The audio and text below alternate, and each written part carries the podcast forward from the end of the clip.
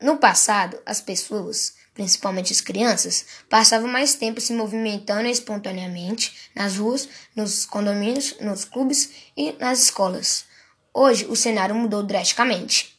A tecnologia estimulou o ser humano a trocar a atividade física por uma programação passiva no sofá de casa, como assistir desenhos animados, filmes, séries, jogar videogame ou manusear o celular.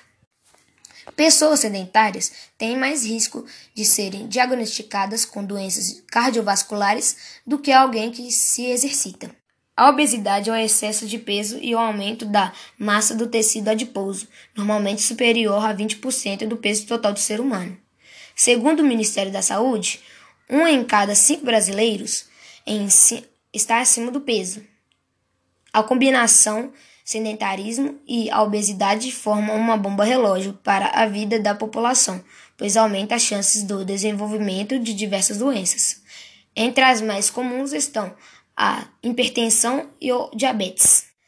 A obesidade poderá ser tratada de maneira individual, pois é fundamental avaliar os fatores que estão promovendo o quadro de aumento de peso, entre os tratamentos para obesidade estão a reeducação alimentar e a realização de atividades físicas. Então, bora lá, galera, comer bem e se exercitar para evitar a obesidade.